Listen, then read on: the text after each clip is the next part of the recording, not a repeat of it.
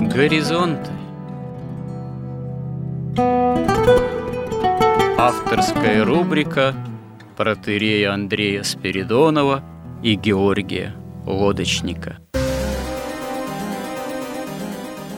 Люди, явления, события –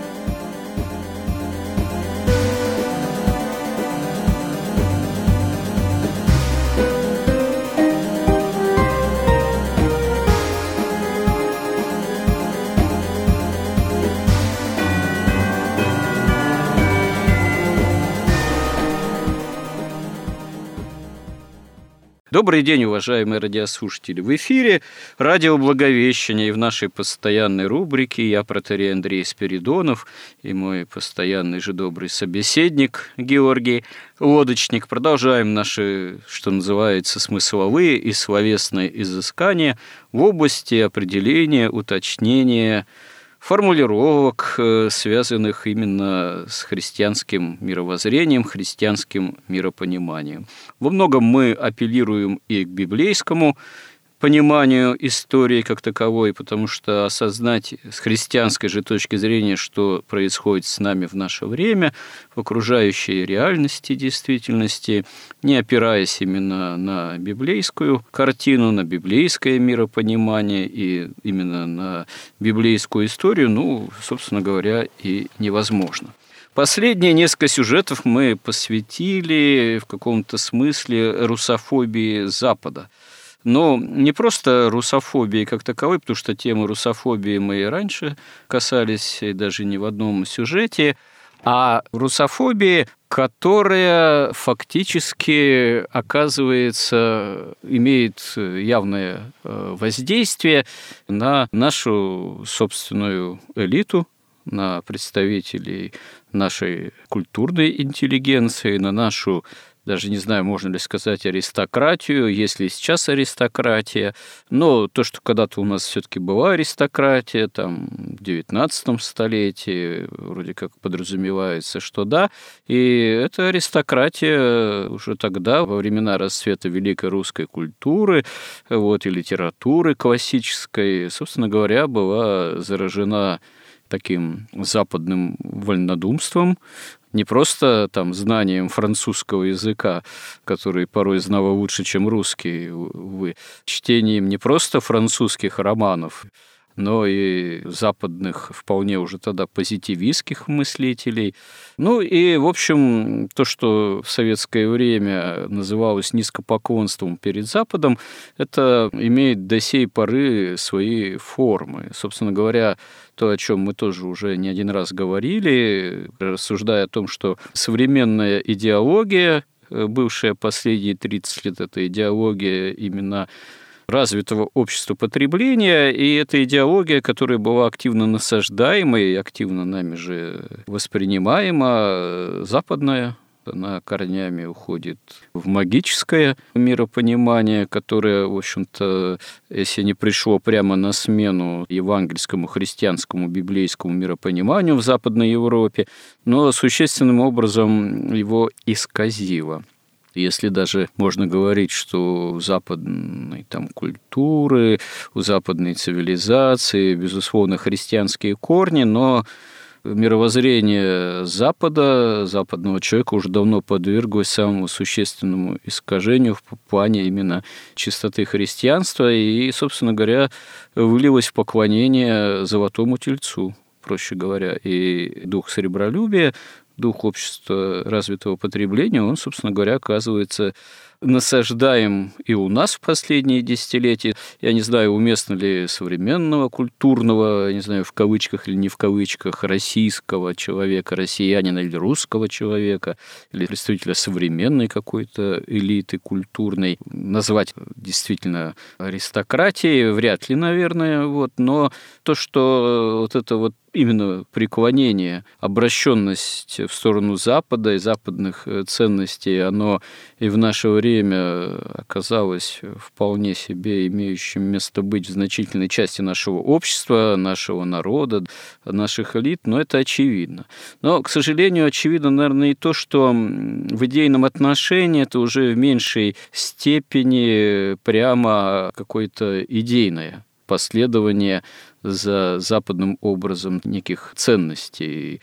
Вряд ли современный, более-менее культурно развитый интеллектуал вообще может назвать имена каких-нибудь современных философов, имеющих действительно какое-то звучание на Западе, или процитировать их. Я думаю, в XIX веке это была не проблема. Там Руссо процитировать наверняка могли, или Вольтера там какого-нибудь, вот э, очень многие представители русского дворянства.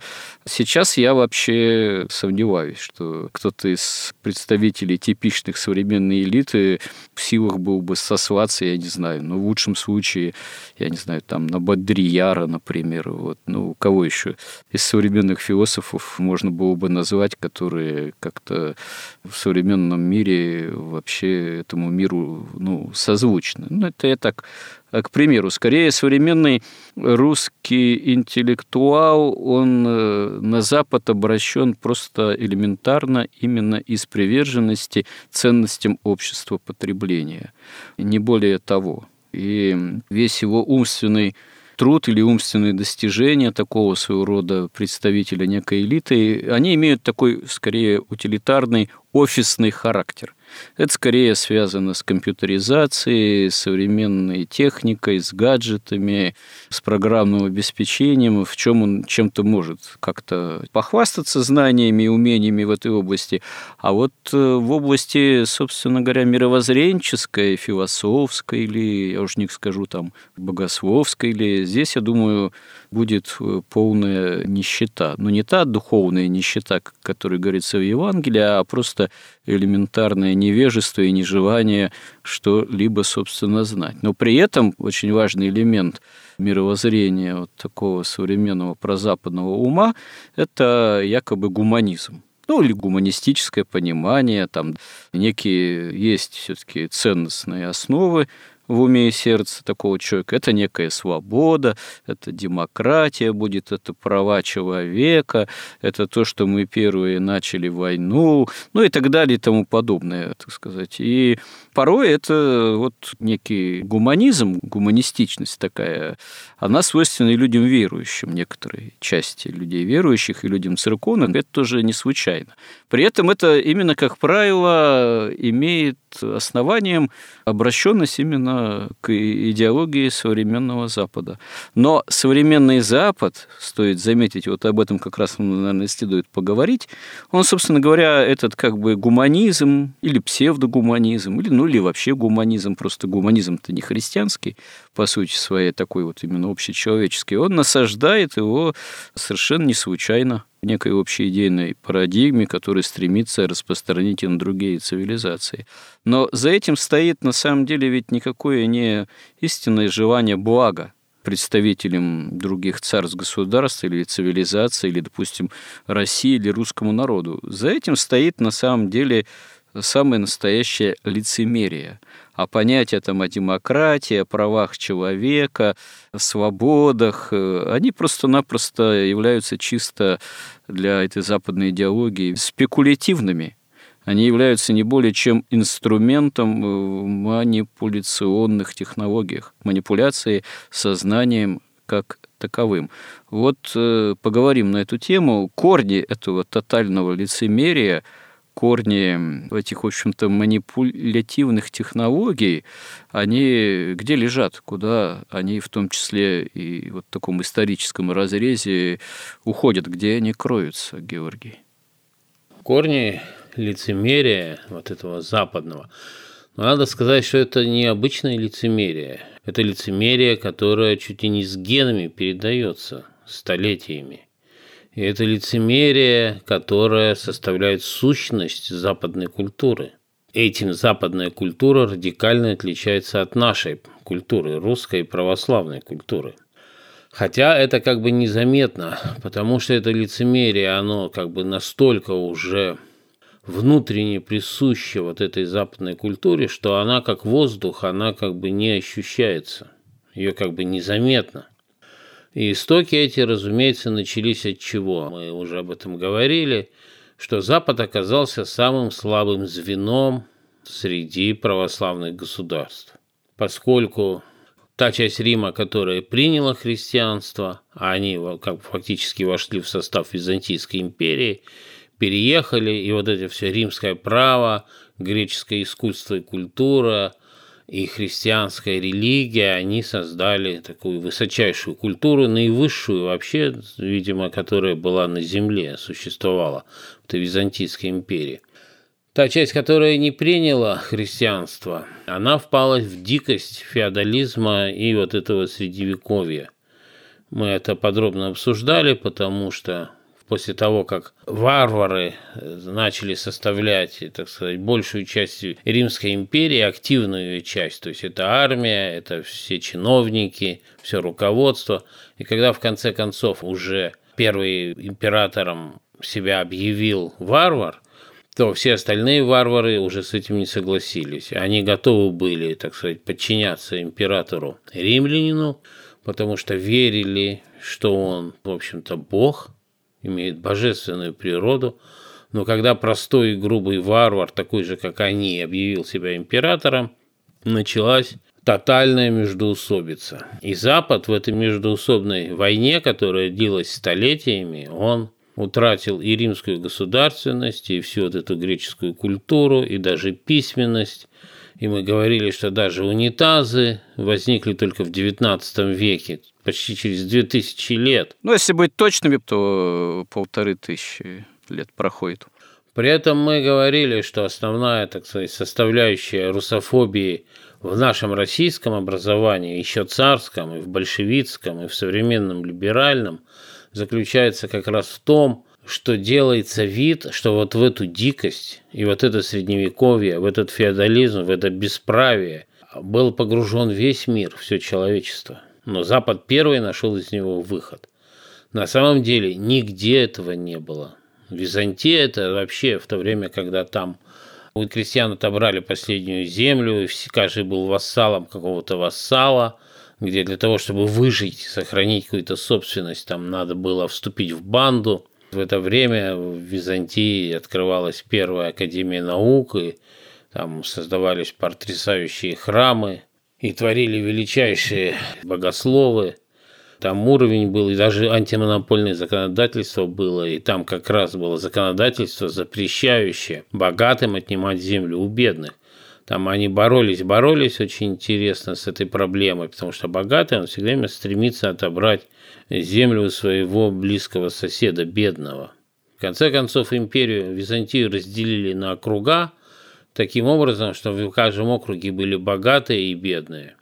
И потом возложили солидарную ответственность на этот округ. То есть, если кто-то бедный разорялся в округе, богатые должны были за него заплатить.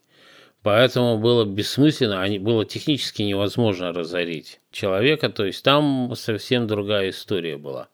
И поэтому, поскольку это было самое такое слабое звено, то мы уже говорили, что вот эта тайна беззакония, вот эта иерархия тьмы, которая работает тайно, которая работает через тайные сетевые структуры, которая пронизывает, как вот такой, как грибок, такое все вот общество, пронизывает и, и властные структуры, и церковь, она начала, так сказать, работать там, где, где тонко там и рвется. То есть она ввела сначала, так сказать, эту западную церковь в ересь филиокви, но это уже первый шаг к магизму, к кабале первый шаг. После этого начинается шаг за шагом как бы внутренняя измена веры во Христа, ну вообще Христу, и в принципе доходит до вообще до продажи добрых дел, до индулигенции, то есть до просто уже совершенно явных там, так сказать, продажи Христа. И возникает такая проблема, что внешне цивилизация остается христианской, а внутренне она уже совсем не христианская, а по сути такая торгово-магическая. И чтобы совместить эти два противоречия, возникла вот эта вот культура лицемерия, которая проявляется в чем? что, например, говорят «братство». Например, русский человек так и верит, что братство – это братство. А западный человек, он искренне верит, что братство, а тогда братство, когда он может тебя обобрать. Вот тогда это братство. При этом это буквально на генном уровне, он искренне верит и в то, и в другое. Что равенство – это равенство, но это равенство, опять же, для кого? Для одинаково богатых. Что равенство, а у них даже такое есть, равенство возможностей – Подождите, а вот э, все-таки, когда это возникает-то корни этого где? В какую эпоху это начинает уже проявляться? Такое понимание братства, как вы говорите. Ну, какое это братство? Это какое-то псевдо совершенно братство. Это переворачивание. Черное – это белое, белое – это черное получается в таком контексте. Где мы это можем уже найти, вот, собственно говоря, в истории той же Западной Европы? Когда это начинает формироваться все-таки? Но, строго говоря, это начинает сформироваться с тех пор, когда приняли. В самом начале XI века приняли ересь филиоквия, принята была, по-моему, в 1024 году, а в 1054 или 1056 церкви разделились довольно быстро. Ну, это официальное было уже принятие. Собственно говоря, филиоквию-то оно гораздо раньше возникает, а середина XI века – это уже такое ну, формальное разделение церквей западной, православной, восточной. И то приходилось читать историков, что на самом деле в тот момент там взаимные анафемы, так сказать, то все, никто еще настолько серьезно не воспринимал, что это некий исторический рубеж. Разного рода обмен там анафемами, разногласия, в том числе и догматического характера, а не в последнюю очередь характера такого, можно сказать, административного управленческого, они неоднократно были и до этого веками, в общем-то. И после этого еще, в общем-то, фактически до крестовых походов, до разграбления Константинополя, крестоносцами. Еще разница между Востоком и Западом, католичеством и православием, она так остро не воспринималась. По инерции еще христианский мир э, воспринимался самими христианами как единое. То есть еще, ну, так пару где-то столетий по инерции. И только потом уже действительно стало очевидным, ну, начало становиться очевидным, что это серьезно, что это в общем-то, совершенно уже разные культуры, разные цивилизации формируются. Но вот то, о чем вы говорили, про вот это такое, по сути-то, не христианское в своей уже основе, хищническое, лукавое отношение к ближнему, воровское такое вот якобы братство. Действительно, неужели в филиокве его корни? Ну, корни, разумеется, в филиокве. Мы снова можем к этому вернуться. То есть, что подразумевается, что когда Святой Дух исходит и от Отца, и от Сына, то возникает некое общее свойство божественной природы, которое онтологически как бы становится первичным по сравнению с ипостасями. Ну да, это происходит смешение ипостасных свойств, если выражаться догматическим языком в собственном смысле. Да, то есть возникает такой вывод, и, и не просто возникает, он, может быть, этот вывод бы, так сказать, остался бы в потенции. Но поскольку это делалось все, так сказать, целенаправленно и шаг за шагом, как вообще все манипуляции и все разложение, любое, так сказать, отпадение от веры, от истины, вот все эти технологии сатанические, они же шаг за шагом, понемножку все – то есть, может быть, осталось в потенции, но не, оно не осталось, потому что это был только первый шаг их плана. То есть они фактически что делали? Шаг за шагом они делали такую вещь, что вот эта божественная природа действует сама по себе, так сказать, вне воли ипостасей божественных. То есть божественная ипостась, она как бы подчиняется своей собственной божественной природе.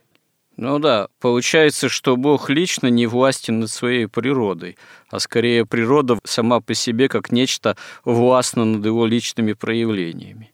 Да, и поэтому вы можете, так сказать, обращаться с божественной природой, как, например, там, с, там, с кинетической энергией да, или там, с силой притяжения. Вы можете вот взвешивать, так сказать, на весах вот этой божественной природы добрые дела и злые дела каким-то образом, добрые дела продавать кому-то, да, и таким образом тот спасется. что там тоже Пресвятая Богородица, она не нуждалась вообще в христианском спасении, воскресении, потому что сама божественная природа, когда в нее вселилась, она ее спасла и очистила. Что из-за этого папа стал непогрешимый, потому что природа действует вне зависимости там ни от чего. Но ведь главное отличие вообще магии и каббалы в том, что они не считают Бога личностью. Они воспринимают его именно как энергию как энергию, которой можно манипулировать, управлять. То есть, если вы знаете ритуалы, особенные молитвы, и обращаетесь там вот к этим сифиротам, к этим, так сказать, таким узлам энергетическим, но они не просто энергетические, они разумно энергетические узлы, вы можете манипулировать этой божественной природой и получать, как они вот буквально пишут, безусловный отклик – то есть вы можете добиться того, что хотите от этой божественной природы. Но отсюда открываются уже все как раз. Да? Тогда хорошо, вы уже же не можете служить этой божественной природе. У вас пропадает вообще понимание истины, как воли Бога, как личности. Вы уже сам себе становитесь Богом. Вы уже решаете, что добро, что зло, и тогда у вас остается какой критерий вообще вот выбора реализации свободной воли. У вас пропадает критерий истинности, у вас остается критерий только выгоды, причем выгоды собственной. Отсюда рождается, естественно, вот это вот такое учение, как гуманизм. Естественным образом оно рождается, раз истины нет, а человек уже не создан Богом, а он, так сказать, венец эволюции, царь природы, то его личные интересы являются единственной истиной.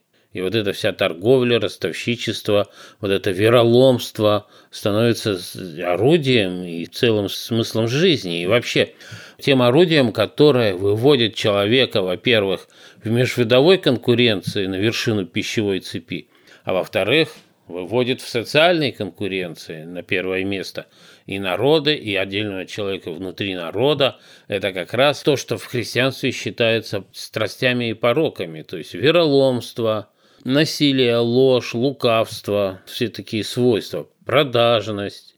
Это как бы органически проявляется. Проблема только в том, что это такое подражание сатане вообще. Но сатана один, а европейцев много. И у них возникает проблема, как, если война с всех со всеми, и поэтому они начинают очень хитро трактовать саму религию как историческую, так сказать, необходимость регулировать общественные отношения. Что человек должен вот этой своей царственной природой, вот он венец природы, но он должен жертвовать, поскольку венцов природы множество, он должен жертвовать частью своей свободы, частью своей выгоды, так сказать, для корпорации, для общества, имея в виду, что когда мы объединимся, мы больше можем, так сказать, получить собственные выгоды, когда нападем на других, кто не объединился. Это все как бы в основе западной культуры. И вот когда хритоносцы ограбили Константинополь, они вывезли золото из него столько же, сколько вся Европа добывала за 104 года. Кто напал на Константинополь? Это провинция Византийской империи. Это Венеция, Венецианская республика, которая была абсолютно торговой республикой. Но венецианцы, они, собственно говоря, инициировали это дело. Они норманов там и других подверстали, можно сказать, что наняли в каком-то смысле. Первоначально крестовый поход, он, как, сколько я читал, связанный с ограблением Константинополя, была проблема в том, что у всех крестовых походов была проблема, связанная с логистикой. То есть как добраться до Малой Азии, как добраться до Святой Земли. Там и не случайно, к примеру, это интересно, просто возникали тоже и такие планы, что можно и через Египет, например. Но для этого надо захватить Египет, э, тоже такую весьма исполненную ресурсами и пшеницей. Область, так сказать, э, целое царство тоже. Можно было бы там и, допустим, через него, но даже захватить Египет, это все-таки нужен все равно флот. И перевозить тех же рыцарей и остальной люд, стремившийся участвовать в крестовых походах, для этого нужны были корабли. тоннаж определенный. Так вот, и им-то венецианцы-то и обладали. Но венецианцы, в том числе, запросили такую цену, за возможную эту транспортировку, что такого количества золота не было, собственно говоря, Европы, той, которая собралась в крестовые походы. Тогда венецианцы в качестве оплаты за возможное использование их судов натравливает эти отряды, мобилизовавшиеся уже крестоносцев, на Византию, потому что для венецианцев Византия с ее тоже торговыми правами, путями, это был один из главных конкурентов, которого надо было как-то или прижать, или даже устранить в какой-то степени. Во всяком случае, по крайней мере, в своей торговой мощи. И в тот момент это удается у, да, вот действительно коварных, коварных вот этих самых венецианцев. Это очень любопытный исторический факт. Потому что это торгаши. И дело в том, что вот в этих даже крестовых походах уже во всей, так сказать, ясности присутствует вот это вот западное лицемерие. Ну вот, как говорится, действительно торгаши, для которых ничего святого нет кроме самого золота. Вот для венецианцев уже, наверное, нет, потому что тот же Дош, этот венецианский, он уже, скорее всего, планировал эту операцию, потому что как произошло – он потребовал внезапно. Обычно они, крестоносцы, расплачивались после того, когда уже попадают на святую землю, ограбят там арабов и потом расплачиваются. Здесь дождь потребовал от них плату прямо в море. Они говорят, а как же, мы еще никого не ограбили, как мы расплатимся? Он говорит, а вот Константинополь. Вот его возьмите и расплатитесь. То есть это была уже манипуляция, хитрость, такая ловушка, такая стратегия – уже была. С венецианцами-то понятно, это уже, так сказать, конченная, можно сказать, была история. Но вот сами крестоносцы, поражало же ведь что? Что они верили, что они идут освобождать гроб Господень. И одновременно они тоже верили, что это совершенно разумно, что раз они освобождают гроб Господень, они должны ограбить там, кто там жил, арабов там, мусульман, и после этого расплатиться, потому что им же надо добраться. То есть у них вот это двоемыслие европейское, оно ведь развито только в Европе, нигде этого нет. Это, кстати, главное свойство российской интеллигенции, потому что она вся была западнической. Это одновременное двоемыслие. Две мысли одновременно, верить в их обои, хотя они противоречат, исключают друг другу, и искренне обижаться, если их уличают, что тут какой-то есть конфликт интересов. И что происходило? То есть мы видим, что уже к этому времени, но ну, это двоемыслие, вот эта вот культура, она уже была, потому что они все были обвешаны крестами, они обвешаны мечами, они шли грабить, но они при этом верили, что они творят богоугодное дело. Это у них вот абсолютно совместимо. И современного европейца, если вы, так сказать, с ним будете говорить, то он мыслит абсолютно точно так же.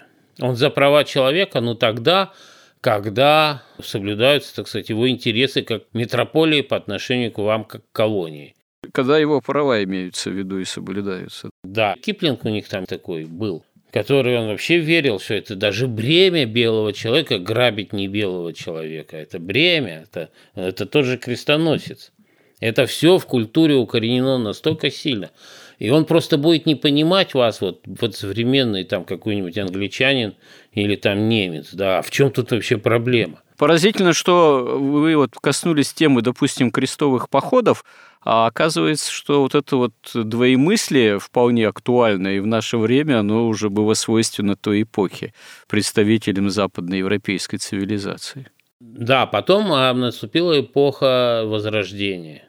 Но возрождение, опять же, вот это возрождение, оно опять регулировалось и, так сказать, управлялось вот этой иерархией тьмы, вот этими каббалистами.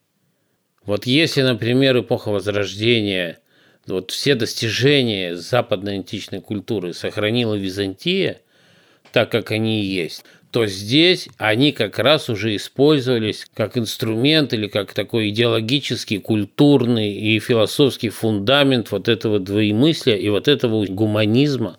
Собственно, в результате гуманизма-то и возникло вот это возрождение. Когда человек был объявлен наивысшей ценностью мироздания, И все, что природа создана для человека. И, соответственно, все вот эти вот идеи конкуренции, колонизации, грабежа, они были уже возведены.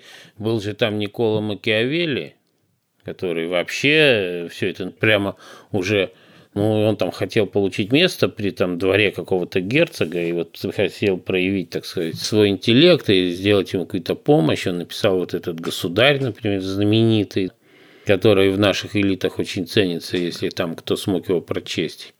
Хотя он легко читается. Где точно так же говорится, что главное для государя достигнуть цели. И, конечно, хорошо, когда эта цель может достигнуть, так сказать, в соответствии с нормами морали и честно, но если невозможно, то надо достигать ее подло и как угодно коварно, но и намного хуже вообще не достичь цели, чем достичь ее подло и коварно. И мало того, что любой государь, в принципе, ну, он вынужден, так сказать, жертвовать своим благочестием ради общества и ради своей короны и ради своего царства. То есть это получило уже такое теоретическое обоснование. Потом новое, так сказать, укрепление – это вот это разделение Паскаль и Декарт. Декарт, с одной стороны, Спиноза – это когда они стали уже утверждать, что ну, Бог же человеку дал ум, он ему дал ум для чего? Для того, чтобы он с помощью этого ума мог сам, так сказать, исправить этот мир, сделать его более совершенным – причем а именно направление это было вовне, не вовнутрь, не исправить не свою душу, а именно мир, мироздание поправить, что в этом-то и Бог находится в священном покое, а вот люди сами должны разобраться, вот для этого есть наука, вот астрономия, физика и математика, и с помощью этого мы обязаны, это воля Бога, чтобы мы совершенствовали мироздание. Но это тоже прямо каббалистические сатанические идеи, они все время укреплялись. Потом, наконец, как сказать, последняя капля – это Кант, который, как я однажды читал, он первый философ, такой заметный, большой, даже знаменитый западный философ, который не прочитал Дионисия Рапагита. Но, допустим, Кант последняя капля, а Гегель к этой капле имеет отношение, а еще чуть позже Шопенгауэр, например если говорить о некой немецкой именно философии, классической или поздней, которая, кстати, очень даже сильно повлияла на представителей не только русской интеллигенции, а даже и на представителей восточной э, православной богословской школы или школ. Например, члены правительствующего синода, первенствующие перед революцией, они явно были под таким воздействием схоластическим, в том числе вот этой и немецкой школы. Также греческая, например, школа Халки, так называемая, в то время знаменитая, там профессора этой школы и в Сане, и не в Сане, они находились явно под воздействием тоже вот немецкой философской школы. Так что эта капля была, да, довольно увесистая. Но это уже мысленный волк, можно сказать, Иоанна Златоуста. Что такое мысленный волк? Это разум, не подчиняющийся духу. И дух, который отвергает божественный свет истины Христа, который полагается на себя, становится разумом тьмой. И если вы пытаетесь, так сказать, разумом критично вот вообще рассмотреть любой вообще предмет, не говоря уже о предмет веры, веры в Бога, там, христианских догматов, то вы просто сойдете с ума. Вот, ну, я вот несколько раз в жизни это проделывал, так сказать, ну, с ума не сходил, но я понял, что вообще бессмысленно. То есть я понял, что это просто, вот когда Иоанн Златоуст говорит об этом, мысленным волком звероуравлен буду, это когда ваш разум выходит из подчинения вашего духа. Вот это именно то, что уже сделал Кант. Ведь суть его теории, в общем-то, она простая. Он сказал, что, ребята, вот смотрите, у него такая догадка появилась. Он говорит, смотрите, мы же думаем мозгом, умом, а вот этот в мозг приходят сигналы откуда? Они приходят сигналы от наших пяти чувств. То есть мозг не имеет дела с реальностью вообще.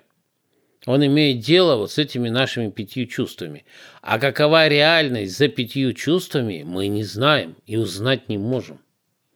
То есть человеку реальность, как он это называл, вещь в себе, она как бы недоступна принципиально из этих пяти чувств. Потому что он отвергал, он не читал Дионисия Рапагита, то он не понимал, что существует дух, в духе есть тоже разум, разум, способный созерцать мир идей, созерцать смыслы, логосы, и именно вот это созерцание придает единство и осмысленность всему тому, что получает более низкий разум, вот этот вербальный через пять чувств. Высший разум это получает через созерцание духовное, через созерцание божественного света – вот эту часть высшего он откинул, и тогда, да, осталась полная тьма.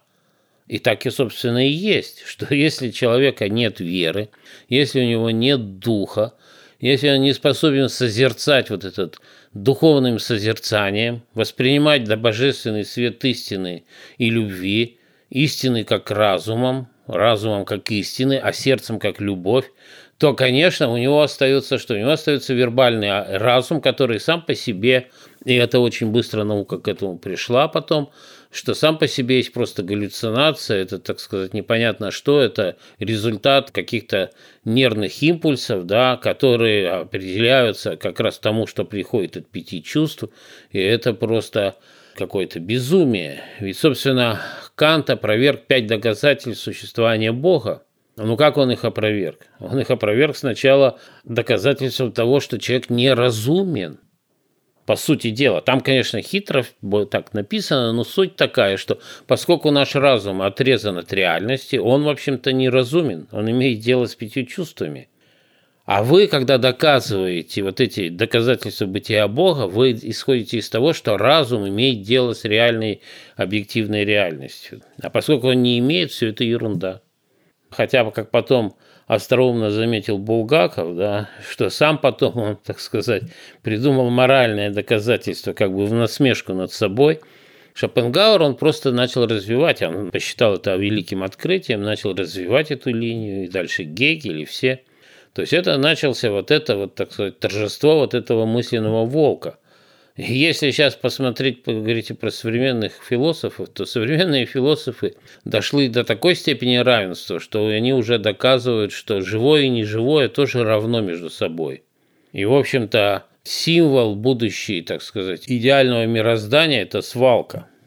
А логически так и есть. Это, с одной стороны, логически. Если вы отрицаете дух, если вы отрицаете веру, если вы не читаете Дионисия Рапагита – и если вы становитесь звероуловлены вот этим мысленным волком, вы обязательно к этому придете, если будете честно, так сказать, мыслить. Это с одной стороны, а с другой стороны, вот эта иерархия тьмы, она платит, дает премии, дает научные степени, дает, так сказать, статьи и славу только именно за открытие в этом направлении. В настоящем, в подлинном, в духовном вас просто не замечают все открытия науки, которые настоящие, там, в физике, физиологии, в биологии, везде, которые ясно уже доказывают правоту Библии, их печатают в научном журнале, и все. И кто не читал, значит, тот не читал, никто не читал. За это ничего не дается, никаких премий, никакой славы, ничего. Это просто остается, так сказать, где-то в глаз выпивающего в пустыне, и все. Вот это же не просто лицемерие, а это целая иерархия лицемерия. Если мы говорим, что истина – это иерархия добродетелей, то для них истина – это иерархия лицемерия и манипуляции сознанием. Вот мы с чем имеем дело. На этом, кстати, и можно сказать, и подскользнулась и русская цивилизация.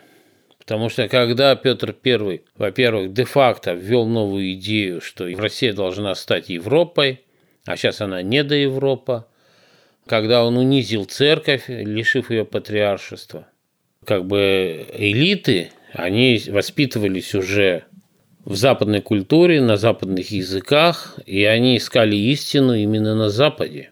Им даже в голову не приходило, что истина у них дома, потому что они воспринимали церковь как институт управления неграмотным народом, исключительно. Так же, как и Гитлер, кстати. Так же, как мне кажется, и наши нынешние элиты, они говорят, но ну, считают, что церковь полезна, потому что так сказать, стабилизирует общество. Мне так кажется. По крайней мере, большинство, наверное, из них. Ну да, что другого придумывать-то? Да и поди придумай, можно взять то, что является традиционным, историческим, и в качестве, говорится же, духовной скрепы, и то, что человек всегда в чем нуждается, где-то же нужно реализовывать свои, так сказать, религиозные потребности, зачем что-то новое изобретать, когда есть традиционный институт церкви, его вполне уместно и удобно использовать э, в этом вот именно качестве. А лучше даже не просто использовать, ну, а еще и как-то идейно подверстать, чтобы церковь уж вовсе-то не была совсем э, отделена от государства, или тем более не заявлять о ней как о враждебном институте эксплуататорском, как это господа большевики делали, а надо церковь в этом смысле приручить для того, чтобы она народ успокаивала, в том числе успокаивала умы. Вот, всегда можно зайти там, какие-то проблемы, свечку поставить и так далее. Вот, да и самому, будучи высоким чиновником, тоже по большим праздникам со свечкой постоять. Хотя это бывает для человека, не привыкшего порой почему-то как целое испытание. Но что ж поделаешь, необходимость же есть такая, государство нуждается в таком взаимодействии с религиозными институтами, и это только на пользу может быть, самому же государству и самому же чиновничеству в том числе. То есть у нас, видимо, сейчас церковь уже не отделена от государства, а есть, вот сказать, в византийском смысле симфония вряд ли возможно, но вот некое такое взаимовыгодное взаимодействие. Но вот проблема-то все-таки в том, э, в нравственно-духовном отношении, а насколько во все это и в жизнь общественную, государственную, и в отношениях и между государством и церковью тоже, и христианами, и нехристианами. А вот это западное лицемерие, оно в это проникает, проникло или все-таки нет, или только в какой-то не такой уж большой степени. Вот вообще мы это западное лицемерие как цивилизация внутренняя принимаем или нет? Но мне кажется, если говорить о современном времени, то у нас тоже нет лицемерия. Нужны века просто э, вот этого. У нас цинизм просто запредельный. Вот симфония властей, она возможна когда? Когда исполнительная власть, власть аристократии защищает добро от зла. Но что такое добро, что зла, определяет церковь. У нас ничего подобного нет. У нас что такое добро и зло? Вообще, похоже, по крайней мере, добро воспринимается как выгода. Выгода конкретных олигархов в первую очередь, а затем выгода государства в целом. А церковь, как бы в этой извращенной такой симфонии властей, она призывает народ все время сохранять единство с властью, какими безобразиями эта власть не занималась. Да? Потому что вокруг враги, и если мы вот это у нас нарушится единство между вот этой вот, как бы ее помягче назвать, вот этой вот лавочной продажной властью, ну, а что делать-то? Единство в самом деле, оно целостность некоторая государственная, общественная, она все-таки получше, чем хаос, бунт, смута там и так далее. Вот как ни крути. Да, ну тогда должны идеалы православной истины как-то противопоставляться интересам вот этих лавочников-олигархов, выгоде их личной. Ну, они, наверное, должны как-то тогда присутствовать в идейном поле. Они должны, должны как-то заявляться, наверное, все-таки в таком случае как-то заявляться, и церковь должна не только, с одной стороны, все время, так сказать, служить вот этому единству с властью, но она должна как-то требовать соответствия власти каким-то хотя бы элементарным нормам приличия. Подождите, а, ну а как требовать-то? Тоже вопрос. Вот уже, наверное, тема для отдельного обсуждения. Мы уже отчасти этого касались. Собственно говоря, ведь э, какие-то элементарные нравственные требования, ну и не просто элементарные, а как они есть, и евангельские, и христианские, они сформулированы в документах современных церковных в том числе. Э, там взять социальную концепцию русской православной церкви. Может быть, поскольку она уж э, два десятилетия, по-моему, как принято будет наверное, около того. Может, там что-то можно и подправить соборно, но там, в принципе, все по делу же изложено в этом смысле. Ну, понимаете, вот патриархи обличали царей, когда они вступали на какой-то путь. Ну, это не так часто бывало, вообще-то говоря. И порой заканчивалось, э, ну, там, митрополит Филипп, он еще не был патриархом, вот он был митрополитом еще время патриаршества тогда не настало для русской церкви, но чем его обличительная деятельность закончилась, лично это известно из истории. Да, но если мы вернемся, давайте вот к этому лицемерию, то есть как раз русская аристократия, читая вот этих Вольтеров, «Раздавите гадину» и Дидро Руссо про вот эту свободу, равенство, братство, они воспринимали их без вот этого опыта и культуры лицемерия. Они их воспринимали прямо. Они верили, что эти люди, когда пишут «свобода, равенство, братство», они имеют в это в виду. А те имели совсем в виду другие вещи – они имели в виду разрушение монархических устройств Западной Европы государств и утверждение буржуазных революций власти выгоды, власти гуманизма. То есть совсем другие там. Это был механизм, причем европейцы это понимали. Они не верили, они воспринимали равенство именно так, как так сказать, свободу, равенство, добывать выгоду любыми путями для европейца, особенно вместе объединиться за счет остального мира, за счет колоний. А наша аристократия, не приученная к этой лжи, она воспринимала это непосредственно. И она верила, что там есть. Это свобода, равенство и братство. Ну да, воспринимала на ура, не видела этого лицемерия, не чувствовала. Нет, когда они туда приезжали вдруг, они многие ну, были как Тургенев, они там восхищались и говорили там, я немец и горжусь этим, да, и ненавижу все русское. А были те, кто в ужасе, как Лев Тихомиров, или там Андрей Белый, он приехал, он сказал, это какая-то цивилизация зубной щетки. Лев Тихомиров, он приехал, он запросился, а сказал, я готов принять любое наказание, только пустите меня обратно в Россию. Да, к сожалению, вот это доверие Западу уже, может быть, на другом уровне, оно в наших людях до сей поры остается еще имеющим место быть, вот, что, собственно говоря, содержит в себе, мягко говоря, определенные риски – для нас же самих, для нашей, собственно говоря, цивилизации. Наверное, в какой-то степени мы эту тему, да, продолжим. В том числе мы тут коснулись того, что нужно все-таки какой-то практическом идейном уже смысле свидетельства о том, что такое хорошо, что такое плохо, вот именно с этой точки зрения нравственной, обличающие вот это самое лицемерие – западной цивилизации.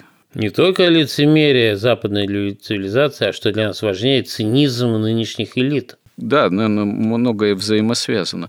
Просто если на Западе это изначально вот эта двойственность и лицемерие, то у нас в настоящий момент это имеет форму такого некого, да, цинизма элит, как вы сформулировали. Но в наше эфирное время подходит к завершению.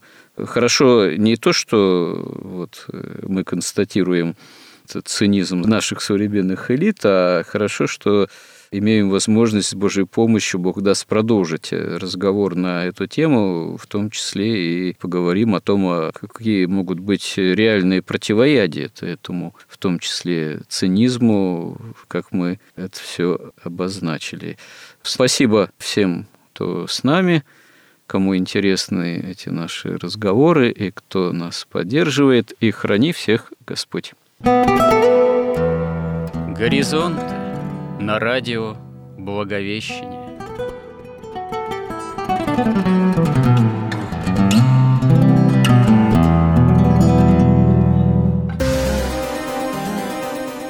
Разговор вели протерей Андрей Спиридонов и Георгий Лодочник.